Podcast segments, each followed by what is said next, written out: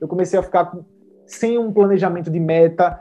Então, eu parei, eu fiz, eu preciso voltar a ter performance, preciso voltar a estar bem, porque uma carga de estresse muito grande foi colocada em mim. Então, fui fazer literalmente um check-up da minha saúde mental e física.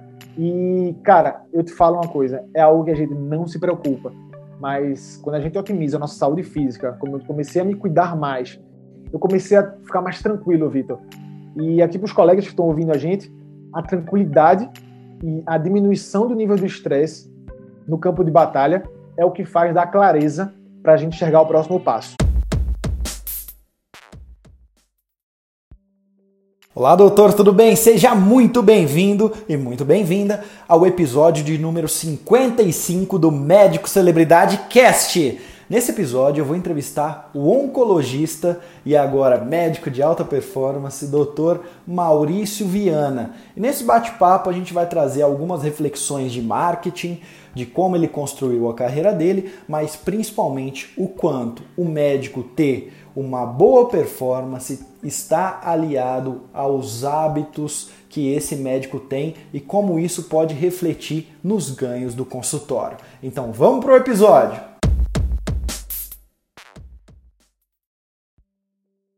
Então seja muito bem-vindo, Maurício. Eu acho que é importantíssimo a gente falar de alta performance na área médica, ou seja, tanto na produtividade, mas também na qualidade de vida do médico, quanto isso é importante. E por isso eu trouxe você para comentar sobre esse tema, porque eu acompanho milhares, posso dizer milhares, né, que eu tenho já de alunos e também de médicos, tanto no Instagram, nas mídias sociais. Seus sites eu vejo que você fala muito sobre isso. Então, o que seria essa alta performance na área médica? É, isso é um tema que eu acho que é fundamental a gente buscar, porque nós somos treinados a, a ficarmos excelentes na parte técnica, Vitor. E eu acho que isso é um, é um grande problema, porque a gente esquece de como a gente otimizar nossa saúde, a gente desenvolver as nossas habilidades de inteligência emocional também, de lidar com pressão e estresse, para que a gente consiga desempenhar nossa plena capacidade na área médica, né? E a gente sabe que não mais é só uma questão do quanto você é bom, do quanto suas notas são boas na residência, do quanto você opera bem ou você clínica bem. Você precisa estar tá pronto para você lidar com o mercado e com a vida lá fora. E isso é, é o que eu vejo que está levando tantos colegas a depressão, suicídio e até a falta de resultados. Exatamente. E você, por um acaso, para se atentar com esse ponto, geralmente o médico precisa sofrer na pele, né? Seja por conta da, da sua rotina, seja por conta de talvez uma transição de carreira, qualquer coisa do tipo. Quando é que você sentiu a real necessidade de estudar e, e de alguma forma aplicar aquilo que você estava estudando para você mesmo? Uhum. Não, é, é fundamental, vem muito da jornada que você passa, né? Então, Vitor, é, cara, tudo começou em 2016, quando eu, na euforia de estar. Tá, eu formei em 2010, né? Mas assim, eu passei por uma época muito eufórica que muitos colegas passam quando se formam e começam a ganhar do zero, sai a 30, 40 mil reais.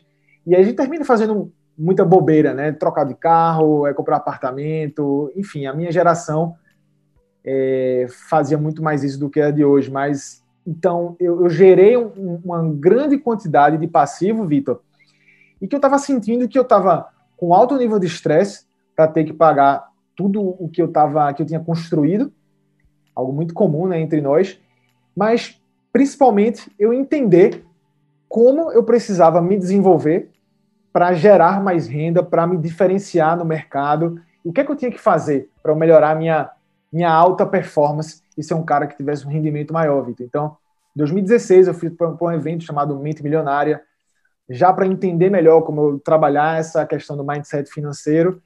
E aí começou uma, uma jornada de investir em treinamentos, investir em como eu conseguiria, consegui, conseguia lidar melhor com meus padrões, Vitor, padrões de comportamento, de escolha, para eu realmente mudar o chip na minha cabeça e principalmente eu consegui ter mais mais rendimento na vida, tá? Então chegou um momento, cara, que eu trabalhava, estava na residência e praticamente trabalhava 36 a 48 horas de plantão dentro de uma residência é, de clínica médica e depois de oncologia. Então, assim, isso foi muito massacrante para mim, sabe?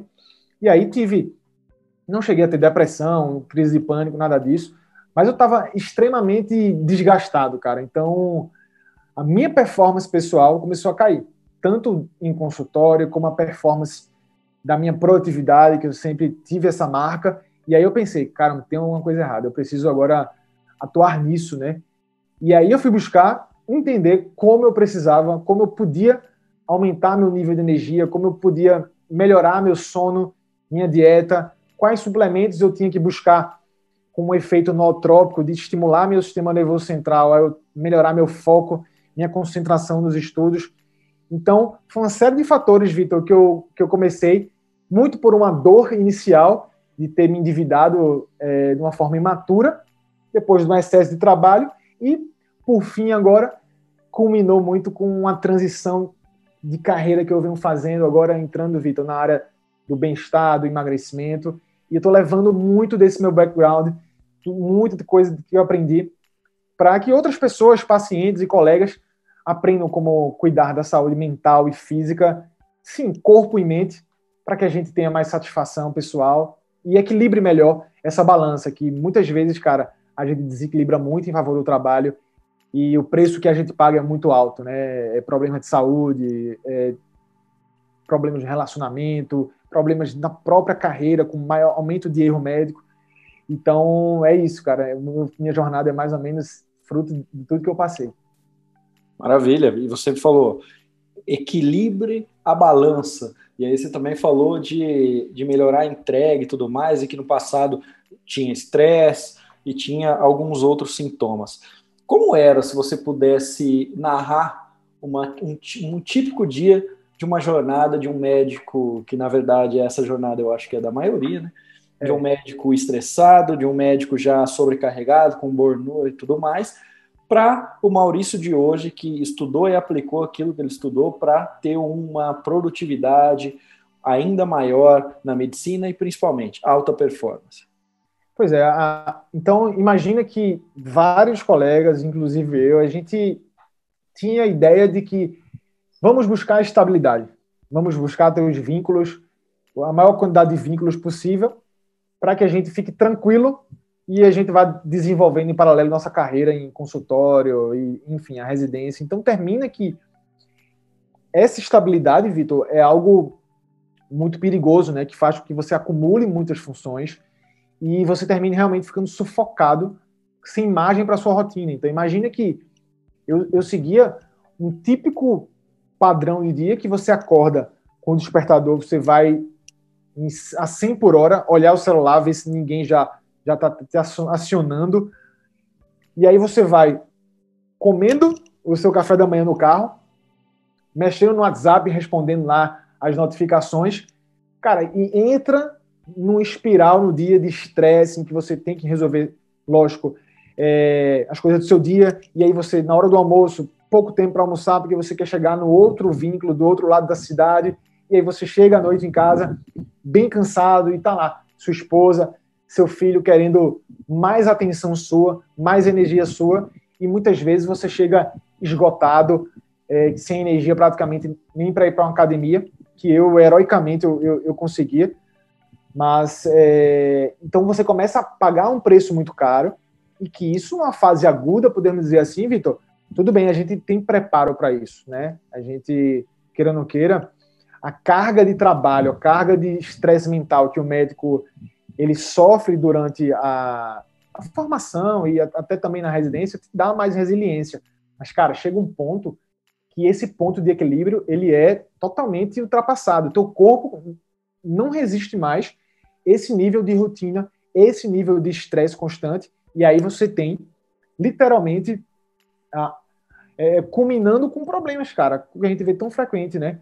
Ansiedade, síndrome do pânico, obesidade, tantos colegas nossos acima do peso, é, com a justificativa que não tem tempo, mas na verdade a gente define nosso tempo.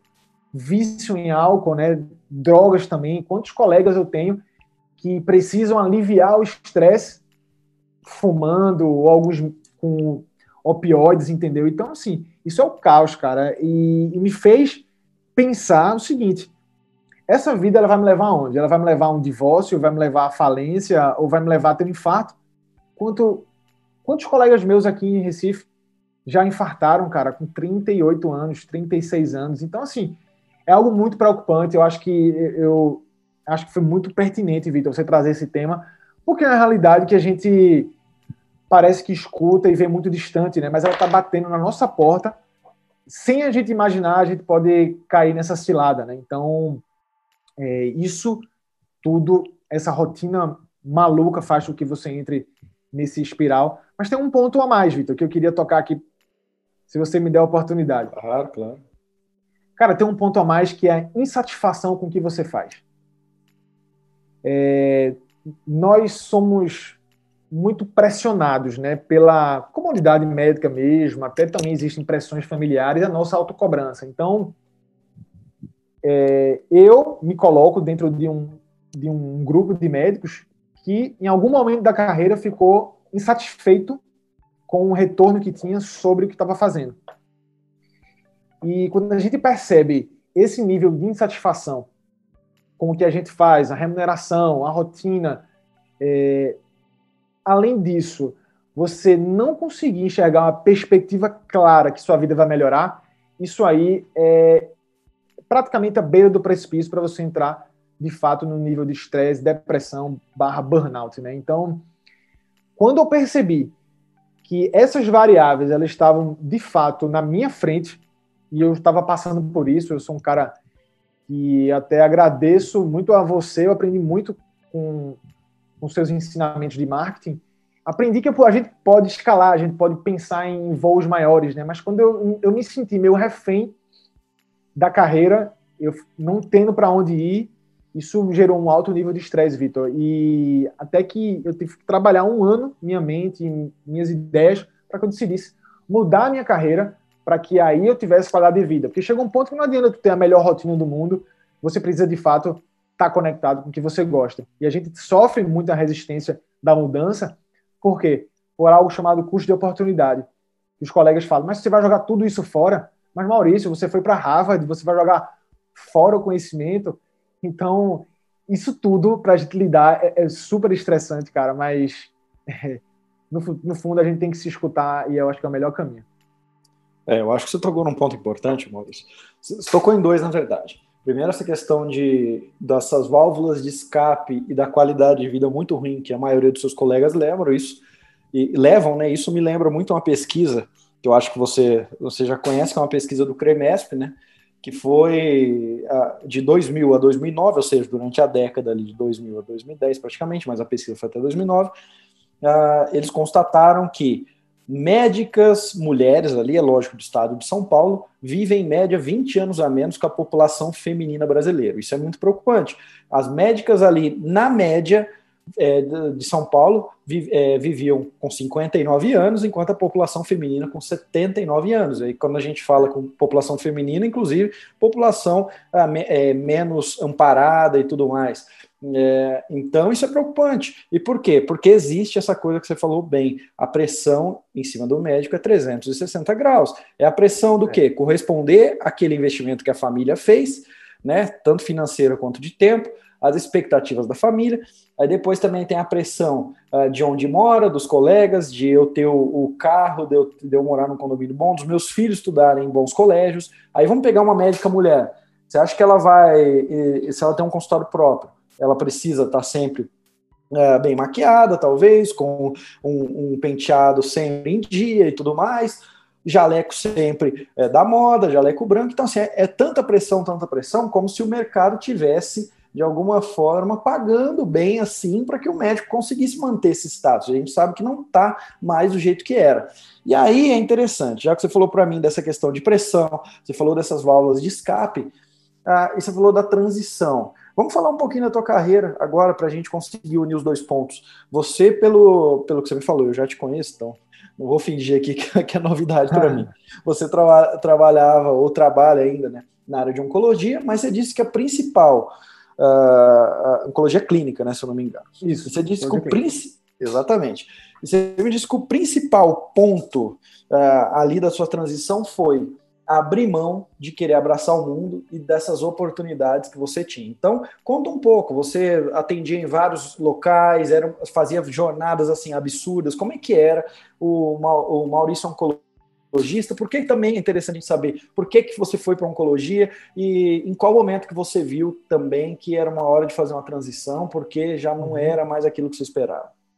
Pois é, é então, Vitor, durante a residência de clínica médica, eu me tornei um cara que todos começaram a perceber meu nível de curiosidade e de desafio era muito muito alto, né? Eu queria sempre o caso mais difícil, eu queria sempre aquilo ali que ia forçar um, um, um grande nível de estudo, aprofundamento. Eu gostava de coisa rara, os pacientes com câncer também, porque eu queria ser aquela pessoa que trazia esperança, né? Então, e até que um dos preceptores falaram para mim que eu tinha muito muito apegado de ser oncologista e, enfim, eu fiz a residência é, numa das melhores aqui instituições, o IMIP aqui em Pernambuco.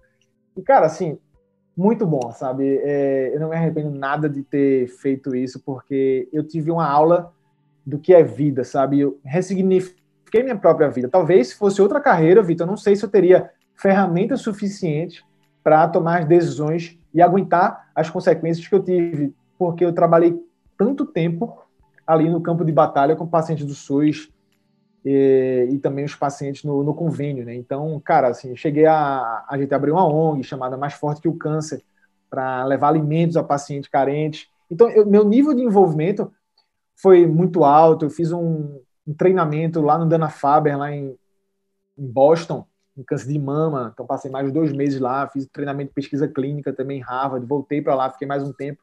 Tudo isso focado muito na onco, sabe? Mas o que acontece, cara, é o seguinte: que não é sempre que você consegue ter o estilo de vida que você quer com certas especialidades. E aí você vai ter que chegar num ponto de inflexão. E você falar, ou eu aumento a minha carga de trabalho, meu número de vínculos, ou eu vou ter que dar um passo atrás e buscar criar outras formas, enxergar outras formas para eu exercer a medicina do jeito que eu gosto, tá? Que isso me dê satisfação, mas que eu tenha uma remuneração adequada. Né? Então, eu comecei a perceber mesmo quando eu senti que eu estava sem controle da minha carreira. Sabe? Quando eu tentei fazer algum, alguns movimentos e eu senti que houve muito ego, muita vaidade, que como eu era um jovem oncologista, eu senti que a margem de tempo seria muito alta, vida. Inclusive apliquei muitas estratégias de marketing, tá? Mas certas especialidades secundárias que dependem do, muito do endomarketing, é ainda mais delicado dependendo do mercado. Então eu fui percebendo as variáveis que estavam na mesa, entendeu? E aí observei um teto na carreira e fiz uma projeção baseada em opiniões, em pesquisa de mercado, fui pegar números, conversar com mentores e observei o seguinte: o que estava é, planejado, pelo menos não tem como a gente prever, mas a perspectiva não era a perspectiva que eu queria, entendeu? De ritmo de crescimento, eu sou uma pessoa muito dinâmica, eu quero é, entregar muito resultado, eu preciso de um ambiente, uma área favorável para isso, sabe? Então, eu senti, Vitor, na verdade, uma trava. Eu senti uma trava no meu crescimento. Senti que eu não queria jogar mais um jogo em que eu realmente recebo salário. Eu queria começar a empreender. Queria começar a ter uma remuneração que dependesse muito mais do meu esforço. Então, para mim, foi um ponto que começou a culminar muito, entendeu? Porque casou com minha personalidade resolvedora de problemas. Eu fiz, eu quero ser remunerado por quanto mais problemas eu resolvo. Então, isso é foi um traço muito meu e que isso me chamou a atenção, Vitor. Então, eu comecei a, a pesquisar, literalmente, formas de eu conseguir melhorar mentalmente, tá? Porque isso gerou muito estresse tá? De os colegas me aconselhando também, lógico, os colegas que se preocupam, falando, Maurício, não faça isso. Então, toda essa carga de estresse e toda a minha parte emocional, ela ficou muito afetada também. E até que um ponto, Vitor, eu cheguei que eu estava com alguns vínculos, estava perdendo já o interesse de frequentar esses vínculos e desorganizou minha gestão do tempo. Eu comecei a ficar sem um planejamento de meta. Então, eu parei, eu fiz, eu preciso voltar a ter performance, preciso voltar a estar bem, porque uma carga de estresse muito grande foi colocada em mim. Então, fui fazer literalmente um check-up da minha saúde mental e física. E, cara, eu te falo uma coisa, é algo que a gente não se preocupa, mas quando a gente otimiza a nossa saúde física, como eu comecei a me cuidar mais, mais treinamento físico, entrei em luta, comecei a tomar suplementação para diminuir meu nível de estresse, para modular minha ansiedade, eu comecei a ficar mais tranquilo, Vitor. E aqui para os colegas que estão ouvindo a gente, a tranquilidade e a diminuição do nível de estresse no campo de batalha é o que faz dar clareza para a gente enxergar o próximo passo. Porque é muito fácil a gente ter uma, tomar uma medida intempestiva, intempestiva Vitor, nesse cenário, né? De você estar tá intensamente sobrecarregado. E é isso justamente que define é, é um framework de trabalho que eu tenho buscando medicina de alta performance. Então, me frustrei um pouco por ter ido para Harvard, investido tanto e voltar e não poder atuar. Mas você sempre tem que ressignificar, Vitor. E isso eu aprendi com oncologia, cara. Os pacientes da onco, eles ressignificam muito o que passam. Isso me ajudou a entender que, na verdade, eu passei por uma jornada necessária para que eu melhorasse como pessoa e que eu, isso me tornasse capaz de passar por uma transição e voltar aí a transbordar em outra área agora. É, eu acho que o que você passou, muitos médicos, muitos dos seus colegas passam também, dependendo da especialidade, que é, por mais que eu seja, fui para Harvard, por mais que eu seja tecnicamente um sujeito, a gente pode se dizer, preparado e talvez até mais do que preparado em certas regiões, existem especialidades que o networking e as indicações, elas prevalecem, né? Sejam network ali de colegas, seja também as instituições nas quais você está associado, uh, que você faz parte de um corpo clínico, alguma coisa do tipo. Na tua é muito assim.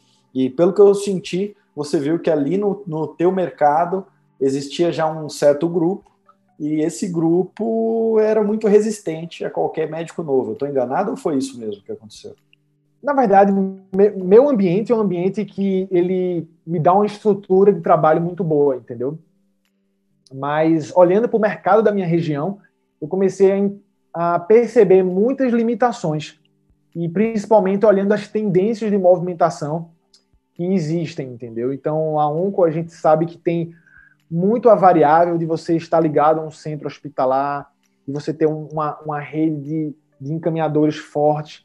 Então, eu comecei a perceber que isso ia ser um pouco mais demorado para construir do que eu pensava, entendeu? E então é algo que assim é até importante esclarecer isso, porque difere muito, cada região tem a sua própria dinâmica de mercado.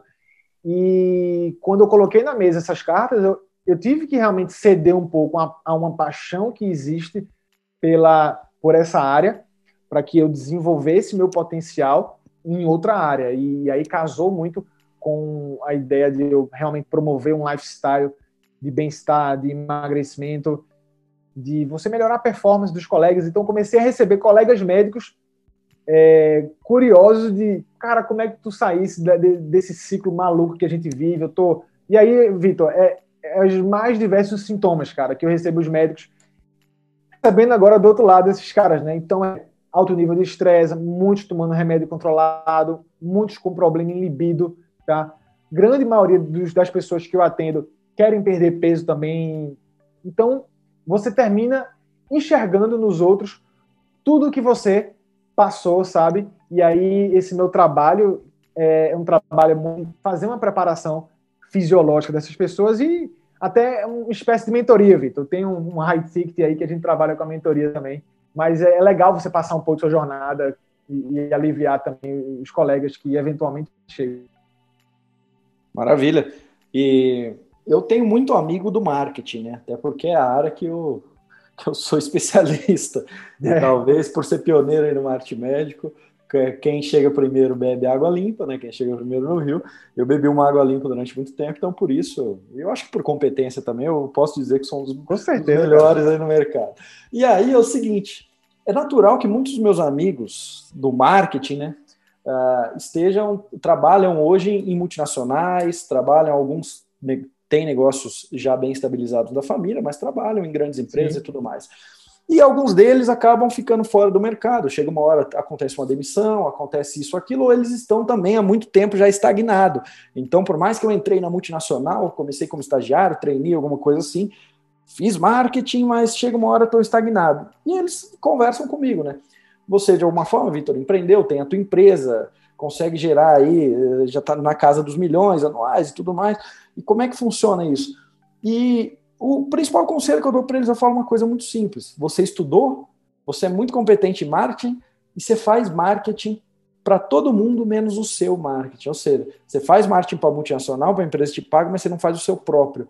E eu vejo que, que é, que é uma, uma é, tem uma similaridade nesse ponto. Em teoria, que o médico ele cuida da saúde e do bem-estar das pessoas, né, dos pacientes. E, e eu tenho, assim, Aqui em casa, por exemplo, a minha esposa médica, muitos parentes médicos, amigos e alunos na, na faixa dos milhares. Eu posso dizer que provavelmente a classe que mais trabalha no Brasil e é a classe que tem menos qualidade de vida. Por mais que ganhe um pouquinho, sim, a mais, ganha mais do que a média dos trabalhadores brasileiros. Ganha. Só que é uma classe que tem muito pouca qualidade de vida. E aí você me disse que o teu, teu ponto de virada foi quando você parou e falou: vou fazer o meu check-up. O que, que foi esse teu check-up e é, o que você pode falar para esse sujeito que cuida, cuida, cuida da saúde dos outros, mas não cuida da dele? É, primeiro eu fiz muito uma percepção da, do meu check-up da vida, né? E que a gente não faz isso, cara. É algo muito muito raro a gente parar para a gente de fato analisar, né? E ver todas as variáveis que estão acontecendo. Porque eu comecei a ver meus colegas de profissão oncologistas, caras jovens, pô, 30, 35 anos, pô, um grande número de divórcio é, assim, todos eles com a história de chegar em casa de 11 e meia da noite. Eu fiz, porra, eu gosto muito da profissão, mas será que é essa vida que eu quero? E eu, de fato, estava no ritmo, Vitor, de tanta viagem, cara. Eu era palestrante de três empresas também. Então, assim, você viaja, você se dedica, tudo porque você gosta, né? Mas você precisa também da parte de remuneração, que na medicina, como a gente sabe, não é mais uma progressão geométrica como era. Eu tenho dois conselhos péssimos que eu recebi, mais de pessoas que eu muito admiro, mas infelizmente são péssimos e fora do tempo. O primeiro foi o seguinte: quando eu me formei, me falaram, Maurício, é só você faça o que tem que ser feito, faça as residências, e daqui a 10 anos tudo vai estar melhor. não, não é mais assim. Quanto tempo faz Antes... isso? Cara, isso aí foi quando eu me formei, né? são 10 anos agora. Tá certo. É, esse melhor é muito relativo, Vitor, porque o melhor não necessariamente, cara, é a parte financeira. O melhor é como sua vida tá, né?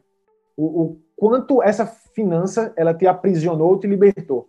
Isso é uma grande ilusão que os colegas às vezes não percebem. Eu, por muito tempo, também não percebi.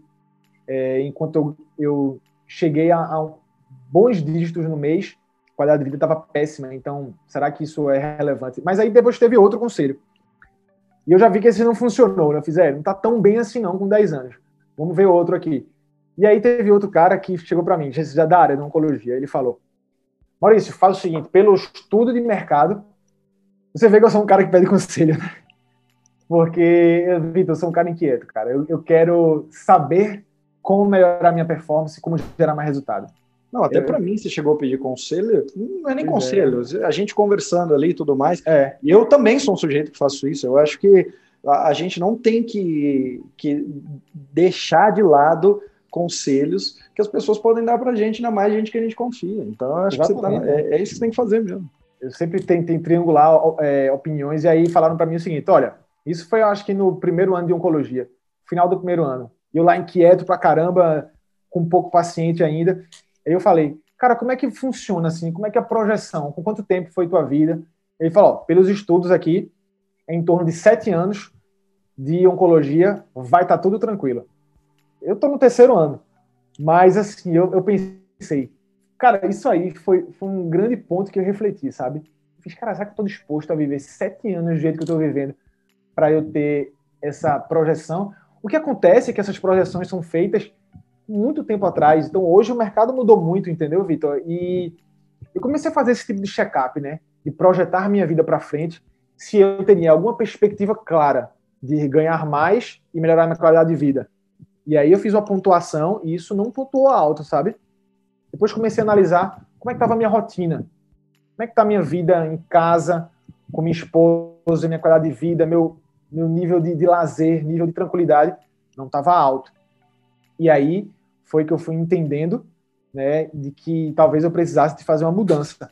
Tá? E aí, essa mudança, Vitor, ela também partiu de eu olhar para minha saúde, né? de olhar que eu comecei a não querer mais me dedicar tanto à atividade física, a diminuir um pouco a vontade por isso, por, por estar tão estressado. E olhei o, o ponto saúde também. Eu fiz, cara, eu não tô, eu não, as coisas não estão bem como eu queria, então algo precisa ser feito.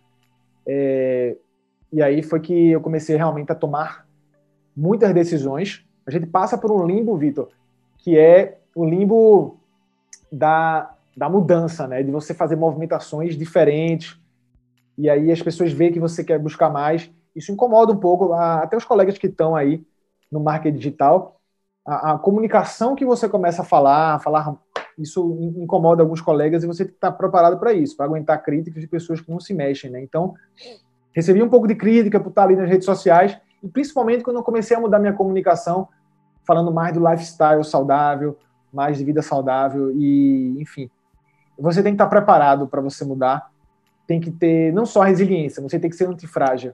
A jornada tem que te deixar antifrágil para você crescer, em vez de você ser um mero aguentador de pancada, entendeu? Foi isso que eu aprendi. E isso que hoje está me fazendo aí ter toda a coragem, cara, de estar tá mudando. Ótimo. Você, como um, um ávido leitor, como eu sei, acabou de citar Taleb aqui, né? Exatamente. tudo mais. Ótimo. O, o que eu vejo, Maurício, o que, que acontece? Se a gente, há 10 anos, quando você, recebeu, quando você recebeu aquele conselho, que em 10 anos as coisas estariam estabilizadas e que na oncologia em 7 anos estaria tudo bem, eu acho que até era válido porque é um conselho que durante pelo menos 30, 35 anos na medicina, ele era uníssono, era um conselho que todo mundo dava e que era uma formulinha mesmo. Tinha poucos ali especialistas em cada, em cada local, o paciente não tinha acesso à informação, não existia Google, mídia social, e praticamente era, existiam poucos conveniados em cada região, e era, essa era a formulinha. Se forma, residência, 10 anos, você vai ter clientela, boca a boca e pronto. É um espiral de sucesso médico, não precisaria nem se preocupar. A questão é, as pessoas ainda estão dando os mesmos conselhos que davam de 40 anos atualmente. Então é aquele mesmo conselho assim: meu filho vai estudar numa ótima escola e depois vai fazer uma universidade e que bom que se ele fizer direito, então ele vai ser um advogado, ou se ele fizer medicina, é. aí ele vai estar com futuro ganho. É conselho desse tipo que a classe médica está dando ainda, sem entender que já existe uma revolução por aí. Não estou falando só de mídia social, estou falando de uma revolução de ganho, de escala de ganho, de influência. Hoje, um influencer, um influencer muito famoso, um primo rico da vida, um qualquer desses sujeitos, Hoje ele ganha mais, hoje ele consegue ter mais receita do que empresas solidificadas que têm mais de mil funcionários. E aí, como é que alguém te fala que você vai fazer direito, vai fazer medicina e você está com a vida ganha, sendo que hoje o principal ativo que eu vejo que uma criança poderia desenvolver, um adolescente, é se comunicar bem, ter um canal no YouTube e ganhar muito mais do que um médico e um advogado. Aí vamos levar esse paralelo para a medicina as coisas não estão sendo repetidas. Você está pegando aquele preceptor que já fez muito pela medicina, que já ganhou muito também, que que viveu numa época que não tinha concorrência nenhuma, então para ele é muito fácil ele falar que ele era o principal da região, que isso, isso aquilo é. também vai concorrer com quem, né, meu amigo? Só que ainda eles estão dando os mesmos conselhos, a gente sabe que o mercado é outro. Por exemplo, hoje, um médico que tem uma ideia, e eu, olha só, eu posso falar isso com propriedade, porque eu lancei um curso, eu lancei esse curso ah, no início da pandemia, que era um curso para ensinar médico a lançar curso online. A uhum. gente já bateu eh, com os meus alunos mais de 600 mil reais só deles em vendas de curso online. Teve aluno meu que já chegou 250 Show. mil e tal, tal, tal. Cada um de, de coisas mais diferentes possíveis. Um ensinando os colegas a fazer técnica para fazer cirurgia de plástico ocular, o outro ensinando como fazer uma lipo HD, o outro ensinando pacientes como lidar com ansiedade, o outro pacientes pós-parto, como é que lida ali com aquele momento, os 100 primeiros dias da criança. Então, esses médicos já não estão ganhando mais dinheiro prestando serviço, estão ganhando dinheiro é, com ideias e, e, com conhecimento. Então, eu acho que é, o, o, principal disso aqui é não pegue, esses, pegue sempre os conselhos, mas sempre tente fazer esse check-up, igual você disse, que, na, é, que eu também posso chamar de reflexão, de que será que essa mesma coisa, essa formulinha aqui durante 30, 35 anos na medicina dava certo, ainda é igual? E aí eu te pergunto, Maurício, você se formou, você falou para mim que se, se endividou, entre aspas, mas que se deslumbrou, comprou carros, comprou não sei mais o que, onde foi que você gastou, mas você se deslumbrou. Mas eu acho que há 10 anos ainda, ainda tinha um, um o mercado estava melhor. Como é que você Era. enxerga esse mercado quando você se formou e que tinha plantão a hora que você quisesse, que tinha vagas onde você, onde, onde você quisesse, para hoje, o mercado da medicina de hoje? Você consegue fazer um paralelo, apesar de ser muito curto, em 10 anos, daquele mercado é. para esse de hoje? Consigo. É...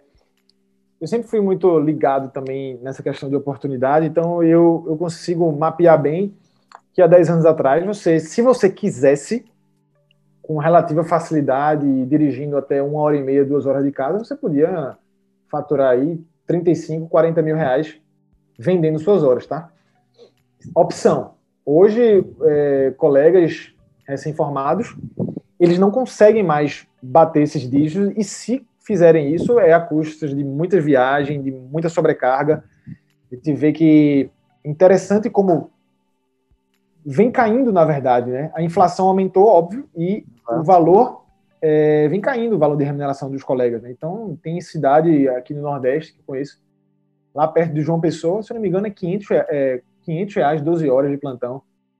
Então, assim, é algo que a gente fica com pena, por um, por um lado, né? A gente sabe que os colegas precisam, precisam atuar, precisam trabalhar, saindo da faculdade com a mesma sede que eu tive. E ainda a gente pensando no modelo de remuneração de, de plano de saúde, que é tão necessário hoje, né, essa saúde suplementar. Mas que, Vitor, comecei a perceber que, cara, você receber 30 reais, 40 reais por uma consulta é algo altamente desproporcional, né? E que se você está vivendo só disso, você tem que refletir qual a vida que você quer.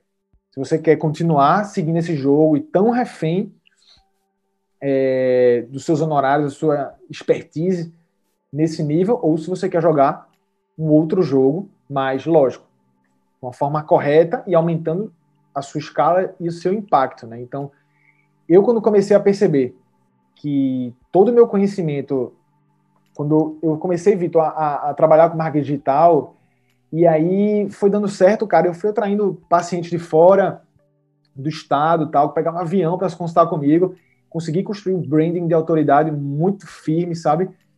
E aí, porra, eu peguei lá, eu lembro uma vez, um cara, um paciente, terceira opinião, um rolo, cara foi todo mexido, vários esquemas de quimioterapia. E aí eu gastei horas na consulta, depois gastei horas de estudo.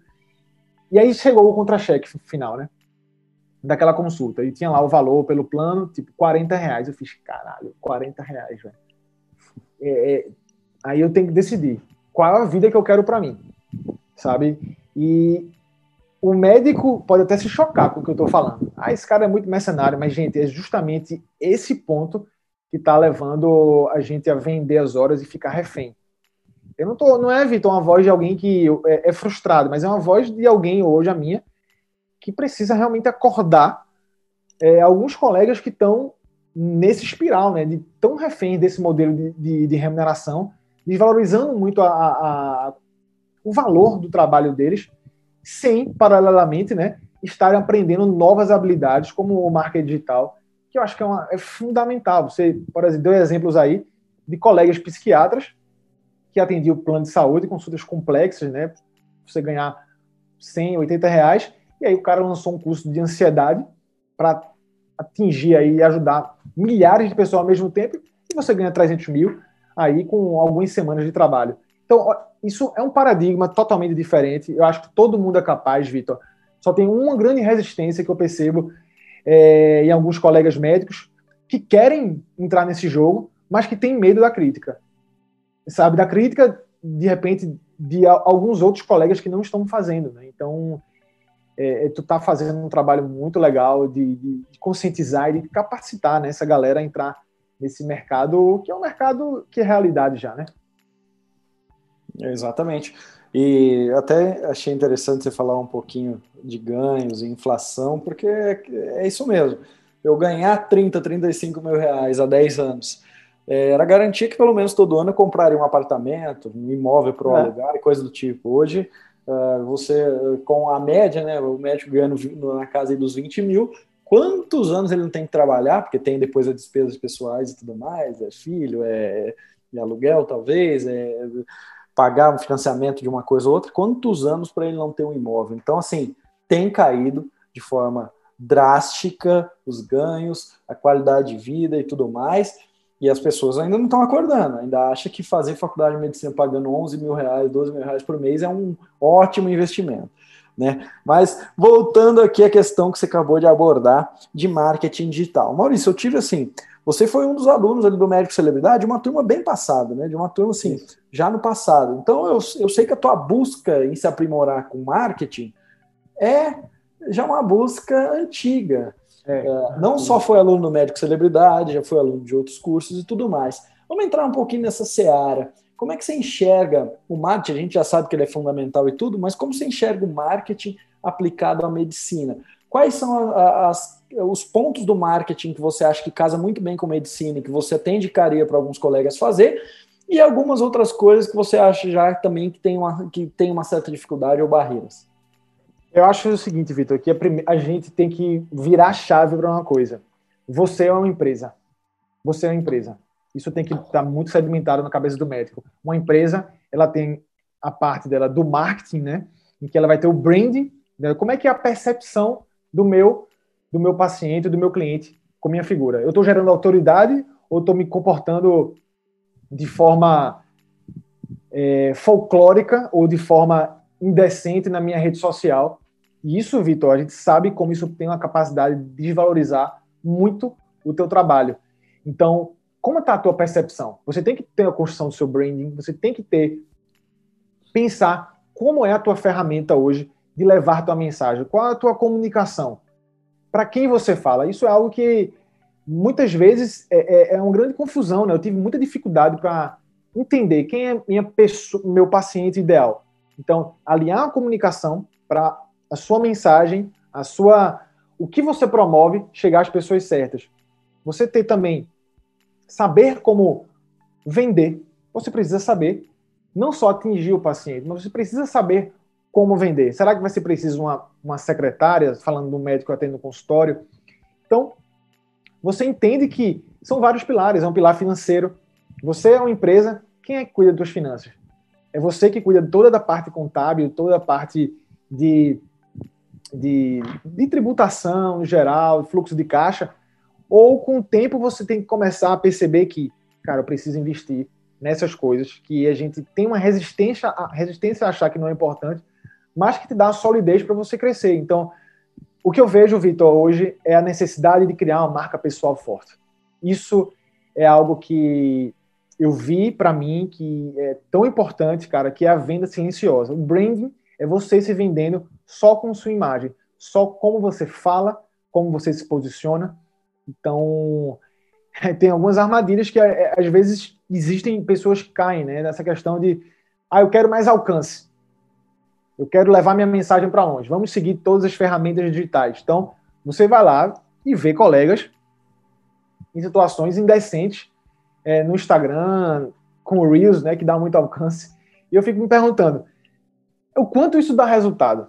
o quanto isso prejudica a, a imagem, o branding frente aos pacientes. Eu não estou nem falando em relação a colega médico, que primeiro você tem que pensar como você, é, é, seu público pagante se, se comporta diante de você. Então, na minha opinião, Vitor, tem que ter essas habilidades, do branding principalmente, e tem que saber entender a importância de você fazer tráfego, de você atingir as pessoas certas com mídia paga.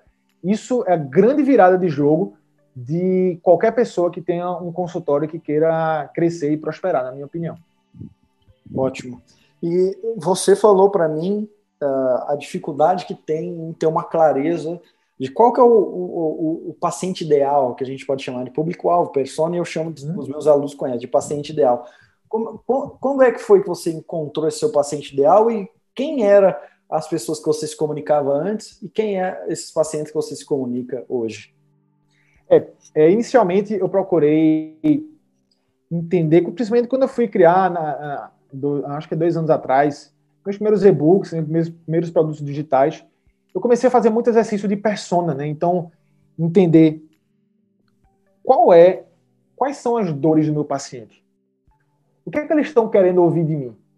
E para quem eu estou falando? Então, por muito tempo, cara, por muito tempo eu percebi que eu estava falando para oncologista. Que eu estava trazendo como funciona o mecanismo de ação da imunoterapia, como funcionam os receptores HER2. E eu fiz, será que os pacientes querem saber isso? Ou eles estão querendo saber o que é que eles devem comer? Como eles superar o momento do diagnóstico de câncer? É, quais são ah, principais, os principais tratamentos novos que eles podem ter acesso? Então, quando você começa, principalmente no marketing digital, a gente começa a estudar muito isso, mas isso se aplica para o consultório. Então, você tem que ter essa, essa comunicação falando pra, das dores e do desejo desse paciente. E principalmente, Vitor, a gente usar é, é, as ferramentas de, de métricas, né? A gente entender o que nosso paciente, o que está sendo pesquisado sobre o nosso tema. Digamos que um, um oftalmo, ele quer falar algo sobre o que os pacientes estão agora mais querendo saber. O primeiro ponto é a pesquisa de mercado, né? Pesquisa no um a um ali, e as próprias ferramentas, Google Trends, né? Outras ferramentas que você aborda bem no seu curso, sobre como a gente localizar o que está sendo mais em alta na nossa especialidade, as palavras-chave, né? E existem aquilo que a gente chama no marketing né, de posicionamentos, e nesse caso de arquétipos, que é a maneira como eu, as pessoas vão ter a percepção daquilo que eu falo.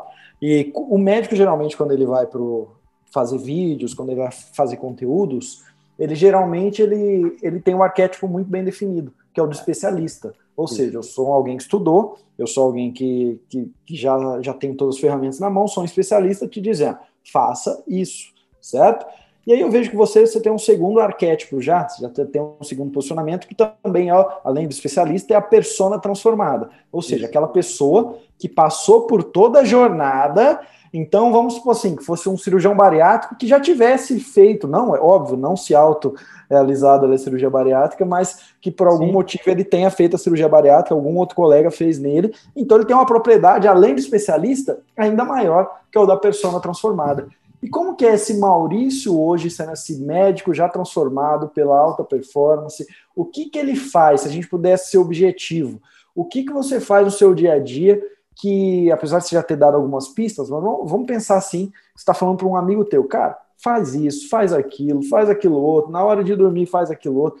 Dá algumas dicas do Maurício, persona transformada, que tem alta performance. Eu sigo muito, Vitor, o framework do primeiro você precisa ter recuperação. Então, é, eu, não, eu não recebo pessoas que estão em sua maioria, não são pessoas que estão no, no nível médio e querem por 10. Eu estou recebendo muitos, muitas pessoas que estão, de fato, numa zona vermelha, numa zona de estresse, zona de burnout. Então, primeiro, o que eu trabalho com essas pessoas é vamos desacelerar, vamos diminuir aí, tirar você desse, dessa situação de intenso estresse. Então, o que é que eu foco, cara? A gente foca em otimização do sono, otimização dietética, otimização de suplementação também para você diminuir a ansiedade, diminuir o nível de estresse, a gente faz todo um acompanhamento para que essa pessoa desacelere e saia dessa situação ou de burnout ou pré-burnout. Né? Então, é, também tem uma linha muito de a gente ensinar práticas de meditação até levar essa pessoa para uma zona mais de equilíbrio, entendeu? Isso tudo a gente inserindo ferramentas que vão ajudar a reconstruir a rotina, aumentar a produtividade. E aí, Vitor, dentro de um ponto de equilíbrio, em que tudo já está mais equilibrado, a gente vai agora focar em como aumentar a performance dela. Então a gente trabalha nootrópicos para a gente aumentar a performance cognitiva, a gente cuida também de otimização mitocondrial para a gente dar mais performance física, performance ali fisiológica para o paciente, para o cliente. E é muito numa linha também de otimização de metas e objetivos. Né? Então, eu recebo uma pessoa na, numa área vermelha, levam ela para uma área amarela de equilíbrio e a gente leva depois para uma zona azul de alta performance, porque não dá para a gente conseguir o que a gente quer se a gente tiver totalmente com a saúde desregulada. A gente não pensa direito simplesmente e fica refém dos nossos pensamentos. Então, Vitor, quais são os pilares? Você precisa aumentar o seu nível de energia, você precisa ter uma alimentação correta, suplementação correta, tanto para diminuir teu nível de estresse, como também até modular tua ansiedade, que é tão frequente entre nós. Você tem que otimizar seu sono, tá? Falando de fisiologia ainda, e implementar uma prática em que 99%, 99 não, mas 90% acho, dos médicos não devem fazer, que é a meditação, que eu não fazia também, e que é ferramenta de virar o jogo, entendeu? De a gente controlar a ansiedade ganhar mais foco. Então, falando de fisiologia, isso é o pilar. Falando de outras habilidades, soft skills que eu falo, que é você tem que gerir seu tempo. Você não pode ser uma pessoa em que você acorda refém do seu celular. Eu sei que tem colegas que trabalham com sobreaviso, isso é, é um caso à parte, tá? Mas você precisa acordar e ter uma rotina. Então, eu ensino também como construir uma rotina pela manhã para que você aumente o seu nível de rendimento. Você precisa ter uma agenda, Vitor. Muitas pessoas, inclusive eu, até pouco tempo atrás, não tinha uma agenda com planejamento de meta. Dentro de agenda, eu incluo metas. Qual é a sua meta nessa carreira? Qual é a sua meta financeira? Qual é a sua meta profissional? Qual é a sua meta em relação à família? A, a, a vida consome a gente e a gente não para para pensar nisso. Então, na tua agenda, tem que, tem que conter todo dia uma meta em direção a esses caminhos. Então, a gestão do tempo, rotinas e bons hábitos, junto com metas que te levem à vida que você quer. Quando você une, Vitor, fisiologia e esse tipo de comportamento, você vai ter uma vida de fato em que você está no controle. Mas se você descuidar disso, ficar focando só na parte técnica, isso pode gerar uma bola de neve que depois fica irreversível, cara. Exatamente. Eu, como, além do marketing médico, por trás disso tem uma empresa, né? E como tem uma empresa, eu tenho alguns funcionários, que eu chamo ali de, de time, né? Que realmente são um time que me ajudam muito. E para isso eu preciso performar também, preciso performar bem, preciso estar bem, a gente faz reunião diária, a gente tem sempre novos projetos, eu tenho, eu tenho que lidar, como eu te disse, eu tenho milhares de alunos médicos, eu tenho que lidar é, quase todo dia, chega o WhatsApp, chega, chega problemas ali ou, ou, ou algumas dúvidas. E dentro do que você falou, eu concordo com algumas, assim, pelo menos para mim dá muito certo. Eu, depois que eu comecei a dominar amanhã, eu domino meus dias, dominando os dias, domino a semana, né? Aquela coisa do, do 5 AM. Até foi uma, uma das entrevistadas aqui do Médico Celebridade Cast que me deu essa dica. Falou: leia um livro que é o Clube das 5 da manhã, o, Clube 5 AM. Aí eu acabei é, lendo outros chama. também. Exatamente, algo chama. Eu acabei é, lendo outros também sobre, sobre produtividade, principalmente na manhã. E eu, assim, é inegociável eu faço exercício, a primeira coisa que eu acordo, vou para academia, exercício físico. Na academia, um podcast, ouvindo uma experiência de vida de alguém, eu não gosto de ouvir muito podcast técnico, só uhum. alguém falando. Eu gosto de fazer o que a gente está fazendo agora. Alguém abrindo o microfone, dando espaço para alguém contar ali todos os seus segredos de otimização e tudo mais. Então isso faz muito bem para mim. Depois chega em casa a meditação, é o banho gelado e pronto, já tô assim, como se eu, se eu tivesse com muito mais energia do que se eu tivesse dormido duas ou três horas a mais ou me arrastasse na cama. E é, dá muito é hora, é hora de ouro, cara. A gente tem que proteger essa hora. É, e assim, eu sei que é muito difícil, porque é, muitas vezes a gente chega muito cansado, muito tarde mas é, é, é, assim, isso vira o jogo, né? Eu digo que a tua manhã ela começa à noite. Então. E como que é a tua manhã, Maurício? Cara, minha manhã é o seguinte: é, eu antes disso, né? Você tem que ter cuidado com o seu sono, né? Eu monitoro muito bem esse meu sono com algumas pulseiras aqui que eu gosto desses gadgets tecnológicos. Mas assim, cara, minha manhã é o seguinte: eu acordo e eu tô com um comportamento de acordar e já ir tomar uma ducha quente está me ajudando a despertar. E depois que eu faço isso, meu primeiro plano, minha primeira coisa a fazer é caminhar. Isso é algo novo que eu, eu inseri, tá? lendo alguns livros de alguns multimilionários, alguns caras de altíssima performance. E a caminhada matinal serve para desacelerar. Então eu tentava acordar e meditar, não conseguia. Eu ficava naquela, sabe aquele carro que está acelerando, querendo sair do lugar era eu. Então acordo e vou para um banho quente, depois eu vou caminhar. Então, na caminhada, eu faço uma caminhada com a respiração, tá? Uma respiração que ela é desenvolvida para relaxamento. Então, eu vou respirando 10 minutinhos mais ou menos. Quando eu estou muito na vibe, eu vou lá para a praia, mas quando é, eu sei que é um dia mais apertado, eu garanto é, fazendo no próprio condomínio mesmo. Então, terminou, Vitor, a caminhada, minha fisiologia já está um pouco melhor. A minha mente desacelerou, já respirei, e aí vou me sentar para fazer minha meditação. Tá? Eu costumo muito ouvir uma meditação guiada de um aplicativo chamado Omvana, do Vichin Lakhani. Ele tem uma meditação muito legal em seis fases, 18 minutos. Eu costumo fazer essa, essa meditação. Terminada a meditação, Vitor, eu faço um exercício né, de listar três coisas pelo que eu sou grato, né? Isso tudo, gente, eu fui atrás de evidência científica e lá nos Estados Unidos tem muita evidência científica, inclusive de neuroplasticidade, com meditação e exercício de gratidão.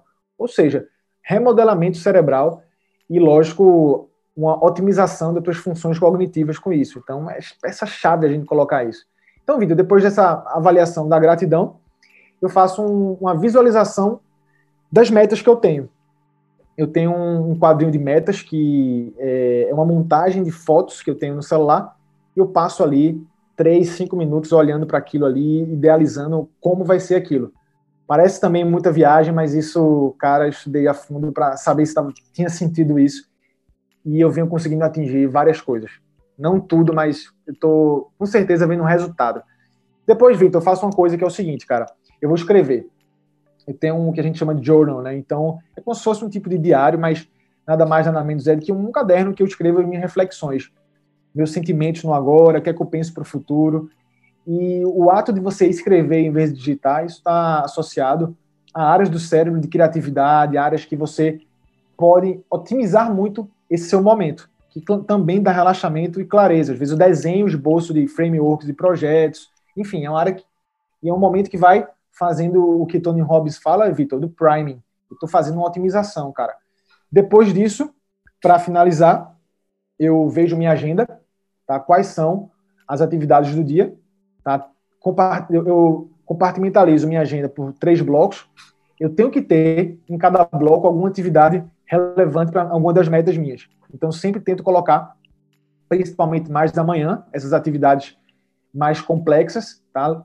Porque no final da tarde a gente está com a força de vontade mais reduzida.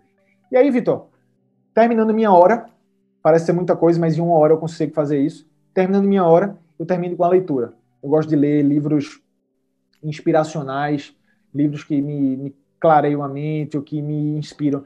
Eu antes consumia podcast é, matinal, mas eu tento evitar alguns inputs, porque eu tenho um costume de, de, de ouvir no, na velocidade 2x. Então, eu estava percebendo que isso estava me deixando muito acelerado, sabe? Então, eu leio, tomo um café, pronto, cara. Preparei para performar. É, isso acabou é de escrever bom, aqui o Milagre da Manhã, quase. É, ah, tem, os tem... seis passos do Milagre da Manhã, que é tudo baseado em, em evidências científicas também, né? Exatamente, é porque é, é, fica muito balelômetro, né, cara? Assim, ah, gratidão, ah, meditação, mas aí a gente tem muita evidência científica disso mesmo e é fundamental a gente ter essa preparação e que com certeza evita que a gente saia naquela, naquele atropelo todo que a gente sai, né? Uma hora faz a diferença no seu dia, Vitor.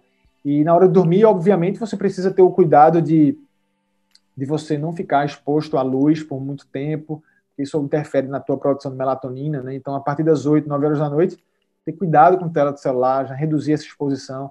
Se você for uma pessoa que estuda noturno, tem que ter óculos protetores de luz azul, você consegue comprar na amazon.com.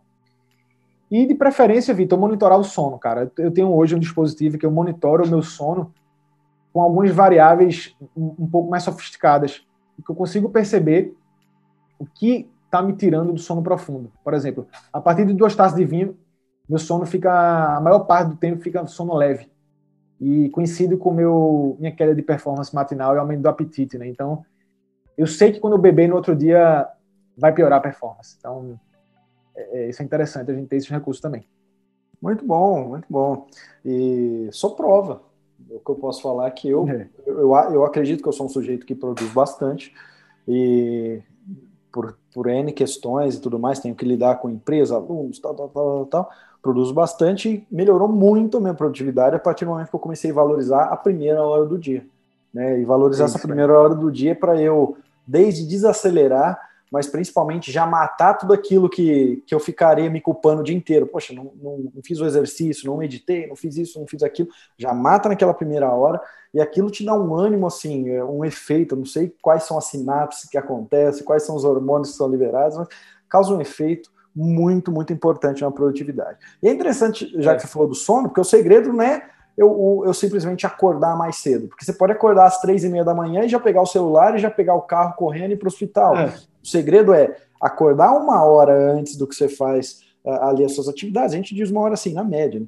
acordar uma hora antes, e aí o segredo está em talvez dormir uma hora antes, em, em, se preocupar em ter um sono melhor, porque com certeza você vai ter energia, porque muitos de vocês talvez estão vindo falando, mas eu não tenho esse tempo todo. Não, tenta encontrar já no reverso, né? Na hora que eu vou dormir. É mais ou menos é. assim, né, Maurício? Exatamente. É. Hoje, uma das grandes fronteiras da medicina de otimização é o estudo ciclo circadiano. A gente tem, inclusive, eu faço avaliação genética tá? para a gente ter uma análise mais profunda de como funciona, se a pessoa ela tem uma tendência mais matinal, mais noturna.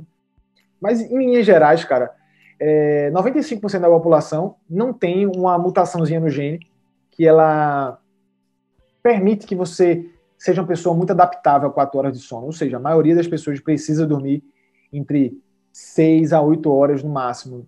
Tá? Passou de 8 horas, tu tem queda de performance. Então, a ideia não é 5 AM Club, modinha de desenvolvimento pessoal, você acordar para você ver live às 5 da manhã de influenciador, entendeu? Se você foi dormir de 1 hora da manhã. Você tem que acordar cedo, se você consegue dormir cedo. Isso eu te falo, assim, é, mostra uma vulnerabilidade, uma dificuldade que eu tenho em vários dias de dormir cedo.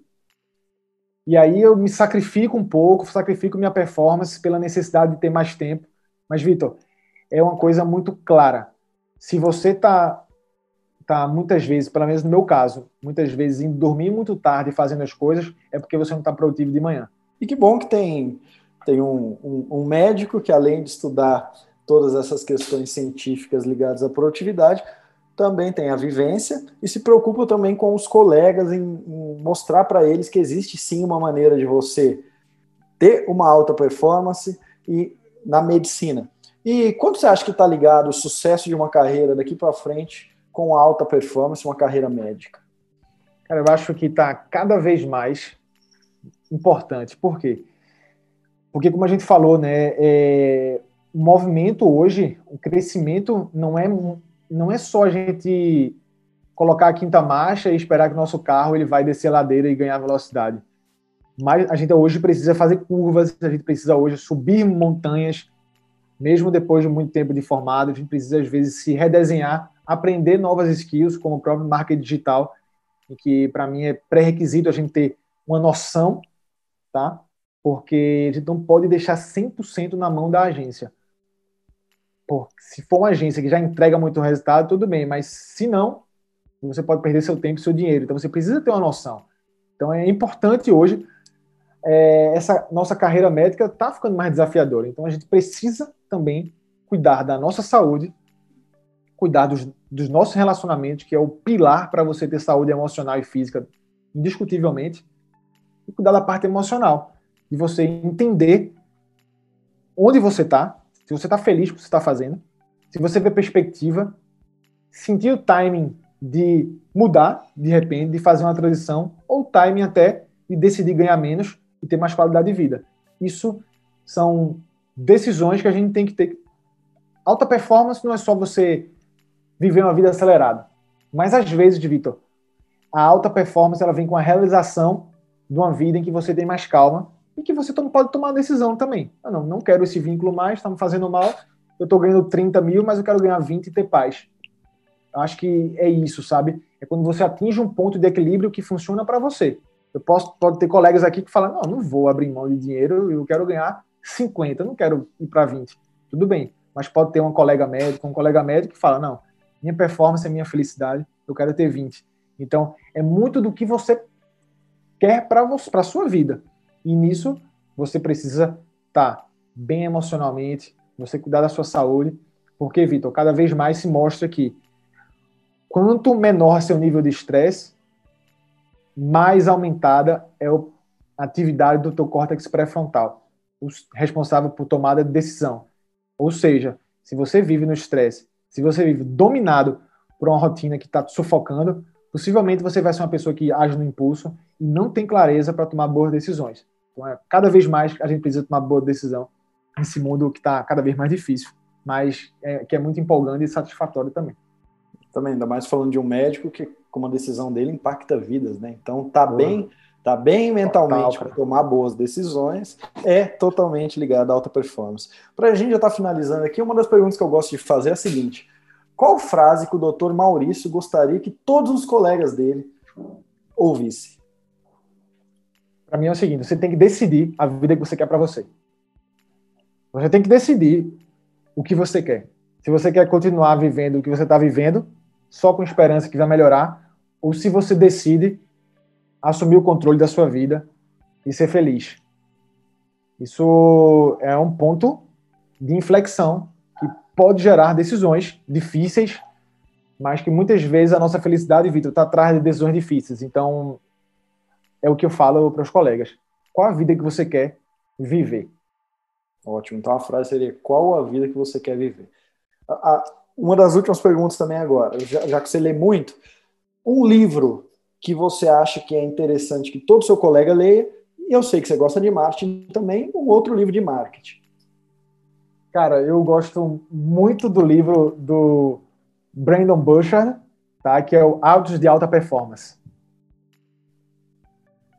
Ele, é, eu tenho ele em inglês, é o High Performance Habits, né? mas ele tem, tem sim em português também.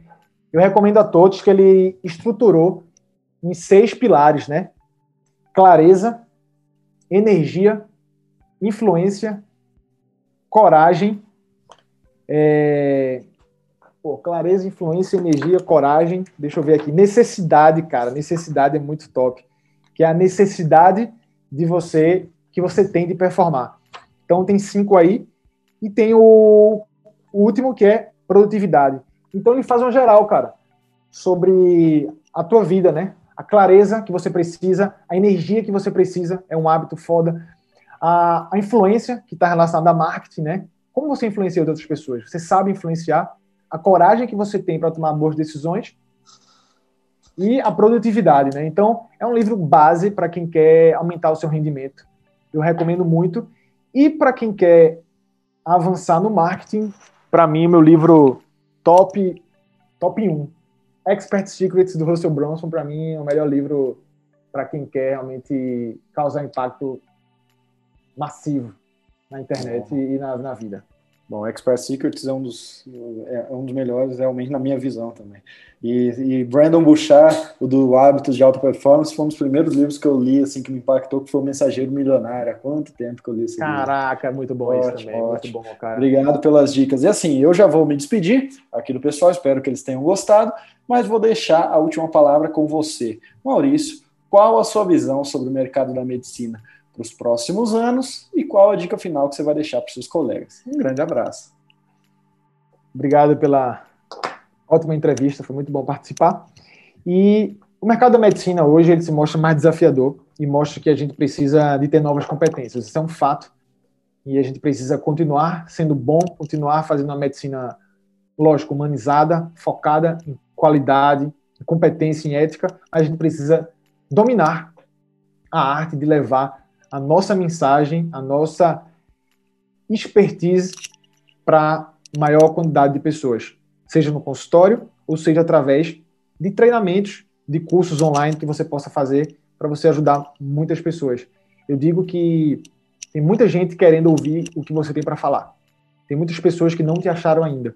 Então, estude marketing digital para que você consiga atingir mais pessoas e quanto mais pessoas atinge, mais você recebe bênçãos e mais você é remunerado. Então, aceite essa nova realidade e busque essa vida, porque, gente, tá tudo diferente e a gente precisa se mexer para que a gente consiga ter resultado e satisfação pessoal. Para mim é um pilar fundamental para que você continue fazendo a sua medicina com amor e nunca desista dela por insatisfação profissional.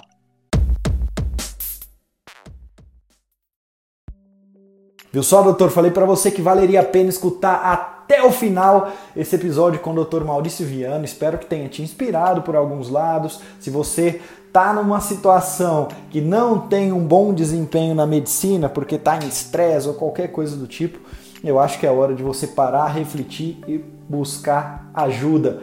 Do mais, tenho certeza que você recebeu também dicas de marketing médico e de carreira que te ajudaram, então valeu a pena ficar aqui até o final.